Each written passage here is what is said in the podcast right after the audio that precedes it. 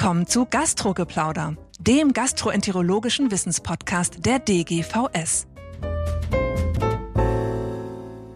Wunderschönen guten Tag, liebe Freunde des Gastrogeplauders. Ich freue mich sehr, Sie zu einer weiteren Ausgabe begrüßen zu dürfen. Mein Name ist Heiner Wedemeyer. Ich bin äh, Präsident unserer Fachgesellschaft und darf mich auch hier um diese Podcast-Serie mit kümmern. Und heute freue ich mich wirklich sehr, dass ich mit Professor Beat Mühlhaupt aus Zürich sprechen kann, dass wir einen weiteren Schweizer Gast in unserer Podcast-Serie haben. Bert Mühlhaupt ist seit vielen Jahren das Gesicht der Hepatologie aus Zürich, der mit verschiedensten Lebererkrankungen sich beschäftigt hat. Ich habe ihn heute aber gebeten, bei uns dabei zu sein, weil er zum Thema Echinokokkenkrankheit auch eine besondere Expertise hat. Also erstmal vielen Dank, Beat Mühlhaupt. Schöne Grüße nach Zürich und danke, dass du dabei bist. Ja, besten Dank. Besten Dank für die Einladung. Freue mich sehr. Bert, Echinokokken. Wir wollen heute in den nächsten 20 Minuten das einmal strukturiert durchgehen. Diagnose, dann natürlich therapeutische Möglichkeiten für den Alltag einer Erkrankung, die gar nicht so selten ist. Aber das wäre meine erste Frage an dich. Wie ist denn das bei euch in Zürich in der Schweiz? Ist das für dich ein, ein Alltagsproblem oder ist das am Ende ein Raritätenkabinett, um was wir uns heute hier beschäftigen? Also gut, glaube ich, man muss unterscheiden, ist es der Fuchsbandwurm, also die alveoläre Echinokokose oder die zystische Echinokokose. Die alveoläre Echinokokose, da sehen, das ist kein Raritätenkabinett, aber es ist jetzt auch nicht was tägliches, aber da sehen wir so vielleicht so 15 bis 20 neue Fälle pro Jahr. Und weil natürlich diese Patienten jetzt lang überleben, da akkumulieren sich einige, die wir in unseren Sprechstunden sehen. Also wir sehen wöchentlich Patienten mit dieser Krankheit, aber Neudiagnosen vielleicht so 15 bis 20 von der alveolären Echinokokose. Mhm. Zystische Echinokokose, eher etwas seltener, aber auch vielleicht so einmal im Monat sehen wir einen neuen Fall. Und sind das die üblichen Patienten mit einem, sag ich mal, Reise- oder Migrationshintergrund und da kann das auch der solide Schweizer Staatsbürger aufweisen? Ja, ich glaube, das ist ganz ein wichtiger Punkt, dass man mal schaut, woher die Patienten kommen. Mhm. Äh, zystische Echinokokose gibt's im Prinzip bei den Deutschen und bei den Schweizern nicht. Das mhm. sind Patienten, die zu uns migriert sind, die diese Krankheit aus ihren Ländern, Balkan, Türkei mitgebracht haben. Also der Name ist eine wichtige diagnostische Information, die man brauchen kann. Und die alveoläre Echinokokose dagegen, das ist eine typisch Schweizer oder auch süddeutsche Krankheit, die man sehr wohl bei uns sehen kann. Mhm. Aber der Name, das ist immer, denke ich, etwas vom Wichtigsten. Vor allem, wenn wir dann noch über die Serologie reden. Es gibt ja oft Kreuzreaktionen und da ist manchmal dann ein Granulosus-Serologie positiv bei einem Alveolaris, aber wenn der aus der Schweiz kommt, dann ist es halt ein Alveolaris und kein Granulosus. Gut, damit bist du schon beim nächsten Thema. Also jetzt kommt irgendwie ein Patient, da hat jemand einen Schallkopf auf die Leber gehalten und da sind irgendwelche Zysten, die sind jetzt nicht so ganz blande und dann wird ja gesagt, mach mal eine Serologie. Das wäre jetzt meine Bitte. Was macht ihr für Serologien? Wie sind diese Antikörper zu bewerten? Falsch positiv, falsch negativ? Und ihr habt ja auch in Zürich da, finde ich, schöne Arbeiten zugemacht. Wenn du das einmal ja. uns ganz kurz darstellen könntest. Also ich glaube eben, also der, der Zystikus manifestiert sich sonografisch, wie der, wie der Name sagt, als eher als Zysten. Und da gibt es ja diese WHO-Klassifikation, die man sich eigentlich gut anlernen kann, wenn man sich damit interessiert. Und der Alveolaris, wie der Name sagt, sind das ja so Alveolen, kleine Zysten, der imponiert oft eher wie ein Tumor und die Fehldiagnosen sind auch dort eher Tumorleiden und weniger Zysten. Und dann Serologie ist also ein bisschen ein Problem, dass es noch sehr wenig standardisierte Serologien gibt. Wir haben so Inhouse-Serologien, das von Parasitologie am Tierspital entwickelt wurden. Da haben wir im Prinzip immer vier ähm, Antikörper, die wir suchen. Das sind zwei, sind gegen äh, Antigen des Granulosus gerichtet und das führt manchmal zur Verwirrung. Also einerseits Kopfanlagen-Antigene und Zystenflüssigkeit-Antigene, die gebraucht werden, um die Antikörper nachzuweisen. Die findet man dann beim Zysticus und beim Alveolaris, Positivität. Aber wenn es ein Schweizer ist, dann ist es halt ein Alveolaris, oder? Und der Alveolaris, der hat einfach sehr starke Kreuzeraktivität mit Granulosus-Antigenen. Das ist ein Problem.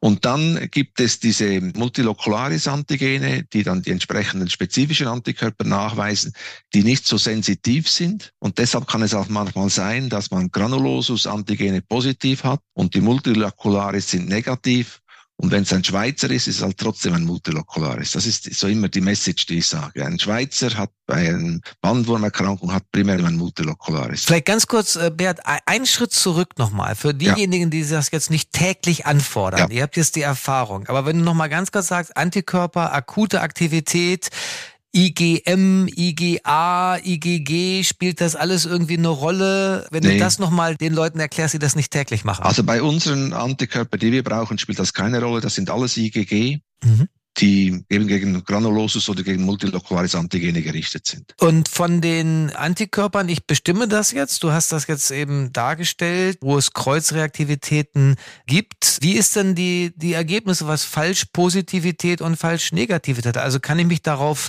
verlassen, wenn ich jetzt in eine Zyste steche, dass auch wirklich das ausgeschlossen ist? Oder wie geht ihr da entsprechend vor, wenn ich trotzdem den Verdacht hatte, es könnte eine Echinokokkenkrankheit dahinter stehen? Also es gibt natürlich Echinokok-Krankheiten, wo die Serologien ganz negativ sind, vor allem wenn die Läsionen mhm. klein sind.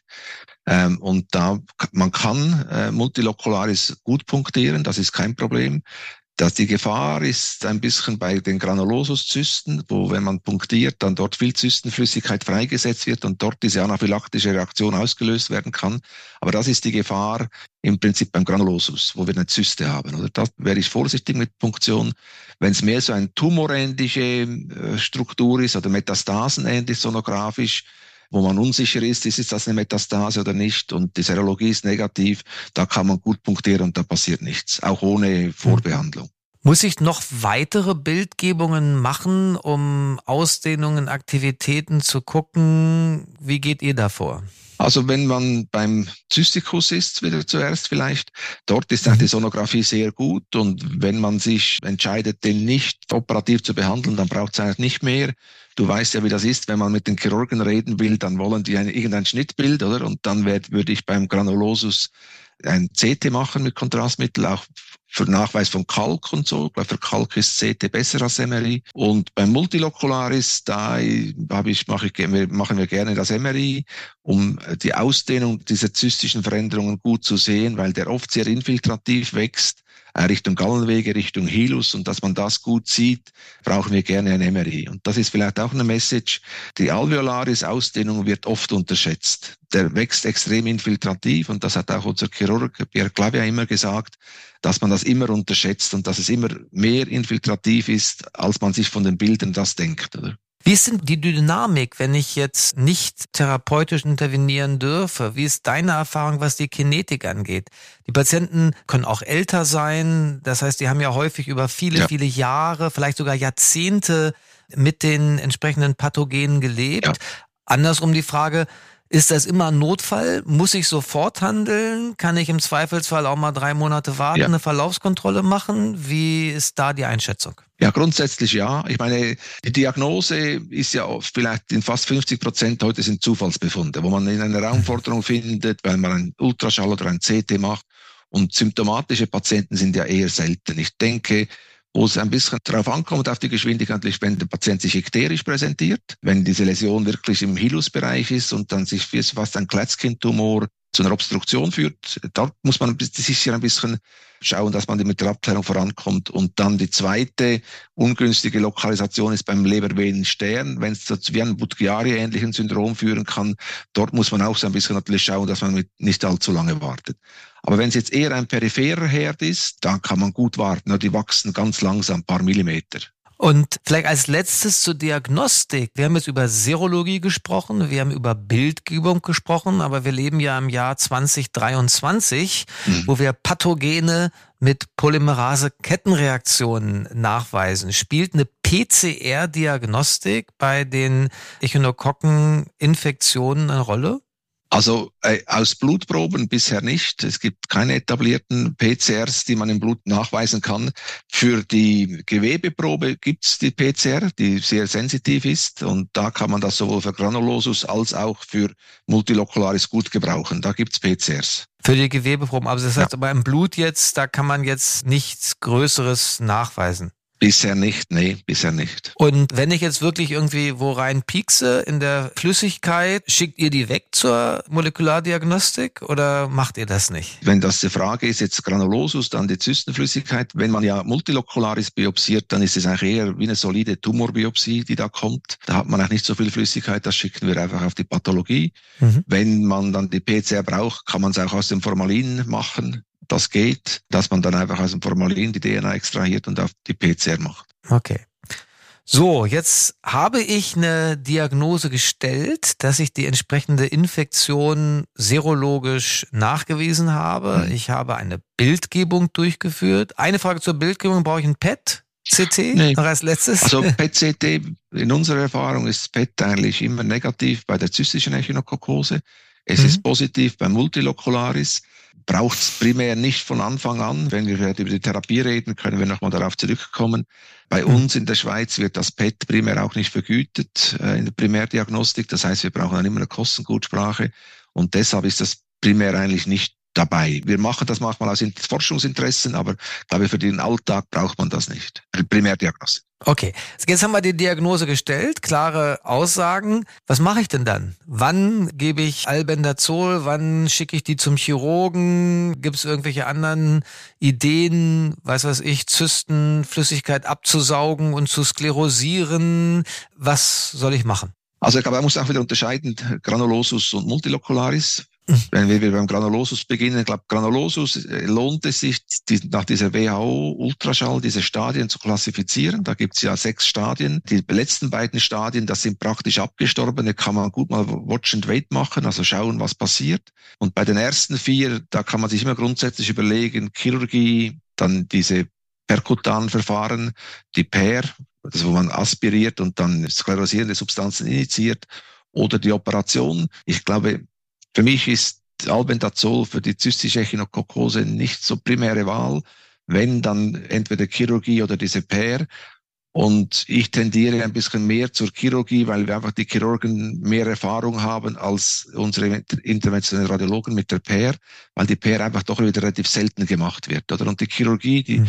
die sind gut etabliert heute mit laparoskopischem Zugang und so weiter, Roboter, ist es auch nicht mehr so invasiv und man kann diese Zysten eigentlich meistens recht gut ausschälen. Und muss ich dann perioperativ eine Antitherapie geben, eine ja. antimikrobielle Therapie durchführen? Also ja, da ist auch empfohlen, dass man mit den Parasitenmitteln startet, meistens Centel heutzutage, wahrscheinlich eine Woche vorher und vielleicht zwei Monate nachbehandeln beim, jetzt beim Granulosus. Mhm. Also zwei Monate nach Therapie ja. macht ihr, auch nach der OP noch? Nach der OP, ja. Okay, aber da gibt's jetzt kein Muss, dass das zwei Monate sein nee, müssen. Das ist, das oder? ist sehr unterschiedlich. So ein bis drei Monate findet man immer so ein bisschen in der Literatur. Wir machen meistens zwei bis drei Monate, wenn es gut läuft. Mhm. Und beim Alveolaris ist, glaube ich, immer die erste Frage, ist die Läsion operabel oder nicht?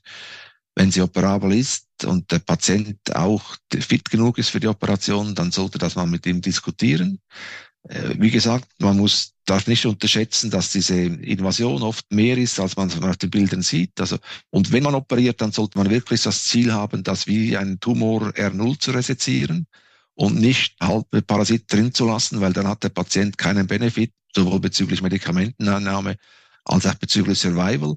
Also dann wirklich schauen, dass das R0 ist und dann behandeln wir zwei Jahre mit Medikamenten nach. Beim Multilokalaris beginnen wir nicht unbedingt vor der Operation, sondern da kann man nachher mhm. beginnen. Mhm. Zwei Jahre, das ist alles ein bisschen empirisch, das sind ja seltene Krankheiten. Diese Daten basieren nicht auf randomisierten Studien, sind so ein bisschen Erfahrung und zwei Jahre nachbehandeln und dann ist eigentlich gut und dann kann man die Patienten nachher nachverfolgen, weil es auch mal spät rezidiv gibt. Mhm. Und wenn der Patient nicht operabel ist, dann ist äh, für mich primär Langzeittherapie mit Albendazol angesagt. Langzeit heißt 15, 20 Jahre, was auch immer es braucht. In extremen Ausnahmefällen kann man auch mal die Transplantation diskutieren.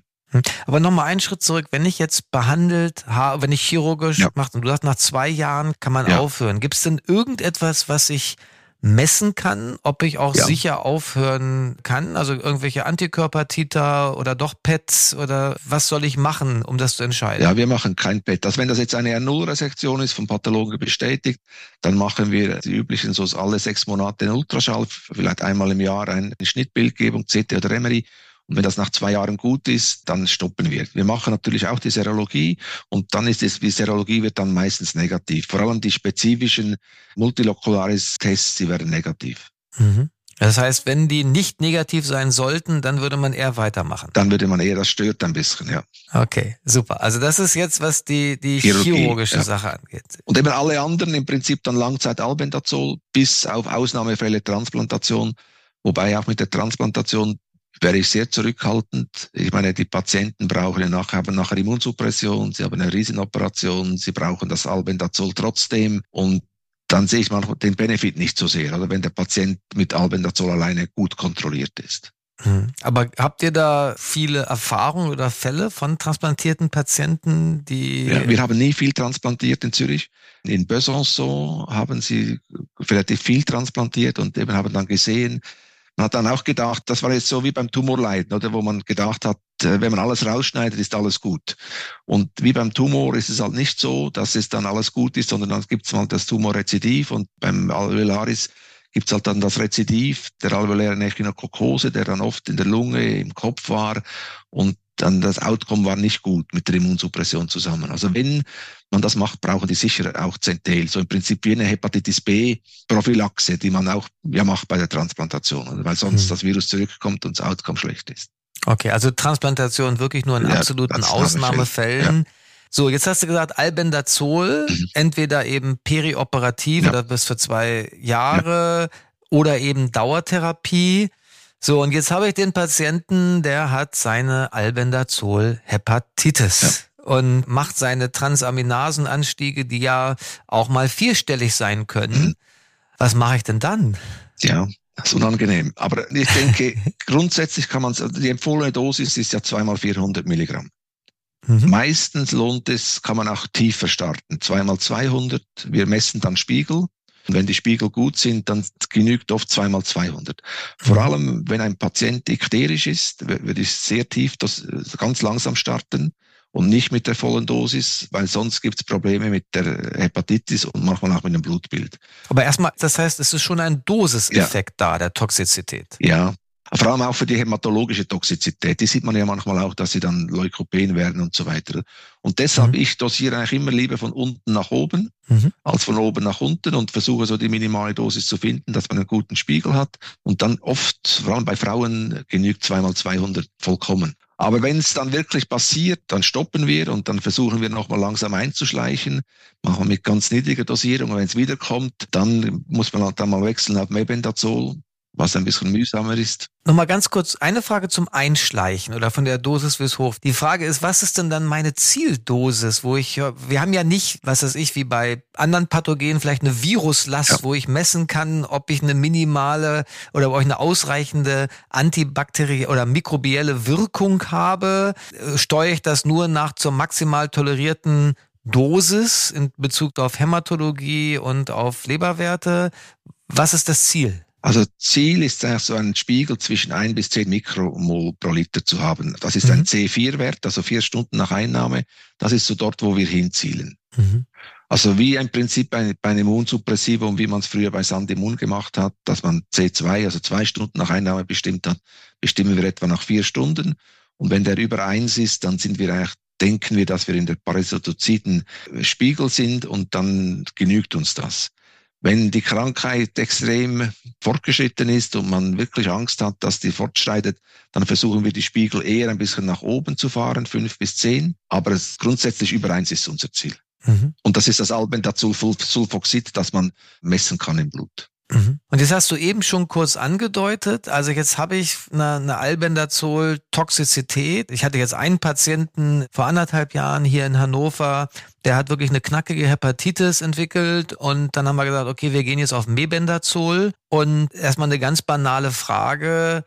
Patienten, die auf Albendazol mit einer Toxizität reagieren, reagieren die auch auf Mebendazol oder ist das etwas, was gar nichts miteinander zu tun haben muss? Muss nicht sein. Es gibt Patienten, die damit Mebendazol gut gehen, aber es gibt auch die beide eine Hepatitis machen. Oder? Und dann ist immer so ein bisschen die Frage, wie viel Transaminasen toleriert man noch? So meistens so drei, vierfache Norm toleriere ich, wenn es wirklich drauf ankommt. Aber mhm. wenn es halt dann zehnfach ist, ist es unangenehm, oder? Und dann muss man vielleicht auch mal auf diese intermittierende Therapie wechseln. Das, also initial, wenn man ganz weit zurückgeht in die Anfänge der Benzimidazol-Therapie, wurde das ja immer intermittierend gemacht wegen dieser Hepatotoxizität, dass man gesagt hat, man behandelt acht Wochen, macht Pause, behandelt acht Wochen, macht Pause, dann gehen wir auf so ein Schema zurück. Weil die Alternativen, die, die sind nicht sehr gut, wir haben auch nicht so gute Erfahrung. Die Beate Grüner hat ja so publiziert mit Amphotericin B, dann IV, aber ich meine, das ist dann wirklich mühsam, oder?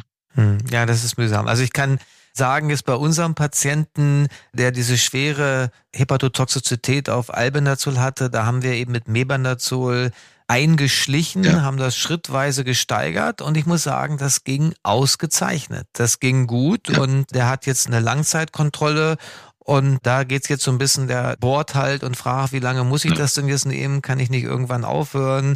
Und muss ich auch diese Dosis nehmen? Kann ich nicht reduzieren im Langzeitverlauf? Da vielleicht auch nochmal ein kurzer praktischer Hinweis. Würdest du das für, wenn ich jetzt eine Krankheitskontrolle habe unter einer laufenden Therapie, ich will praktisch nur eine Rezidivprophylaxe machen, äh, kann man dann auch mit der Dosis wieder runtergehen?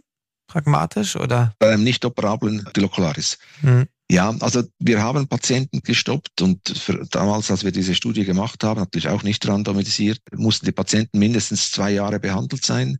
Die mussten dann, wenn man die Therapie gestoppt hat, im PET negativ sein, weil das PET ja doch mhm. etwas über Aktivität mhm. sagt. Und dieser multilokularis spezifische EM18-Antikörper, der musste auch negativ sein. Mhm. Und da haben wir Patienten gestoppt. Das sind natürlich nicht viele. Von 30, die wir damals äh, eingeschlossen haben, konnten wir bei einem Drittel stoppen.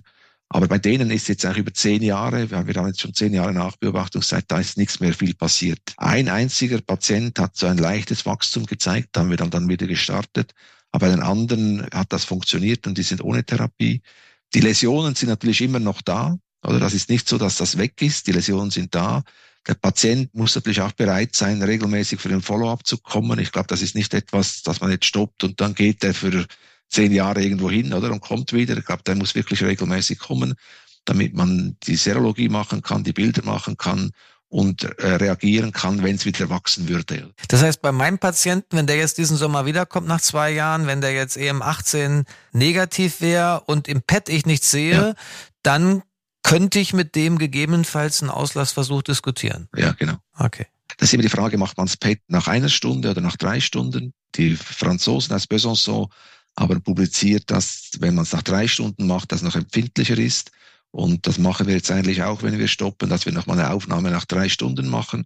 Und wenn das negativ ist, die Serologie negativ ist, der Patient compliant ist, dann kann man stoppen und dann würde ich ihn nach sechs Monaten halt wieder ein Bild machen. Also nicht ein PET, aber zum Beispiel ein MRI oder CT, was mhm. du vorher gehabt hast.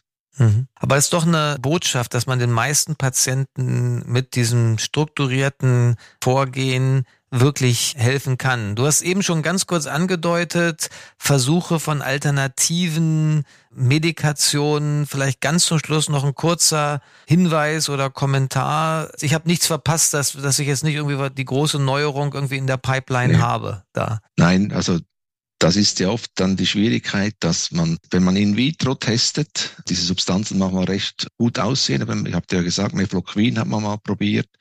Es gibt im, im Parasit auch ein mTOR und wir haben dann mal gedacht, ja, machen wir mTOR-Antagonisten oder das wäre ja ein Medikament, das vorhanden ist. Im Tierversuch hat das halt dann nicht funktioniert. Oder?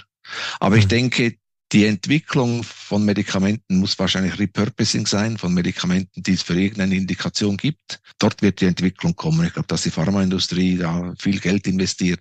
In parasitäre Krankheiten wahrscheinlich eher nicht. Oder? Mhm.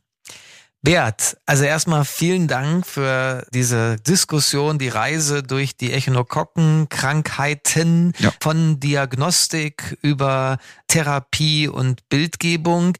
Ich habe mitgenommen, dass man schon ein strukturiertes Vorgehen hat, dass wir eine Serologie haben, dass wir Bildgebung sinnvoll einsetzen können, dass man in der Leber schon gucken muss, wo sitzen die entsprechenden Läsionen, mhm. dass die Chirurgie immer als erste Therapieoption evaluiert werden sollte und dass wir aber umgekehrt dann auch mit Hepatotoxizitäten der entsprechenden Substanzen umgehen können als erfahrene Gastroenterologen ja. und Hepatologen. Ja. Also von daher nochmal ganz herzlichen Dank für dieses Update. Gerne geschehen. Und dir alles Gute, viele Grüße in die schöne Schweiz und liebe Hörer, bleiben Sie uns gewogen, wenn Sie Anregungen haben, Hinweise zu einzelnen Sendungen, bitte geben Sie uns Feedback und ansonsten wünschen wir Ihnen alles Gute und wir freuen uns auf die nächste Folge des Gastrogeplauders. Herzlichen Dank. Das war Gastrogeplauder, der gastroenterologische Wissenspodcast der DGVS. Alle Informationen und Links zur Folge finden Sie in den Show Notes und unter dgvs.de slash podcast. Haben Sie Feedback oder Fragen zur Folge oder möchten Sie ein Thema vorschlagen, dann schreiben Sie uns an podcast.dgvs.de. Vielen Dank fürs Zuhören und bis zum nächsten Mal bei Gastrogeplauder.